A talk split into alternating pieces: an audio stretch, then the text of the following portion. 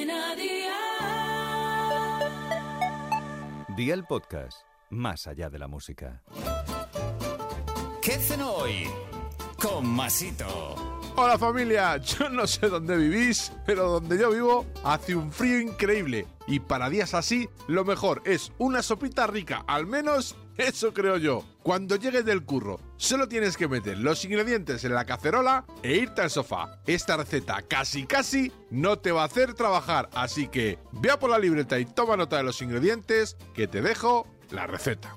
2 litros de agua, 4 zanahorias medianas, una cebolla, un puerro, dos traseros de pollo, sal y fideos cabellín. ¿Empezamos con la preparación? Pues venga, ¡al lío!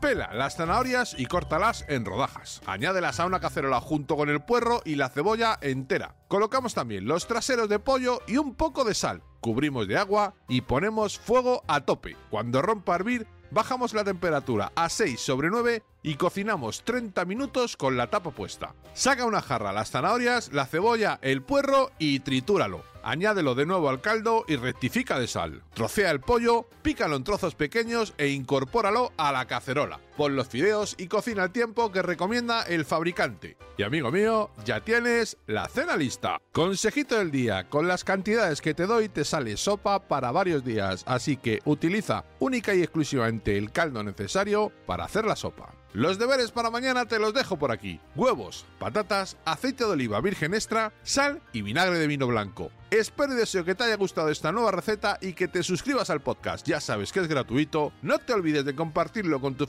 y amigos y te espero mañana. Recuerda, paso lista.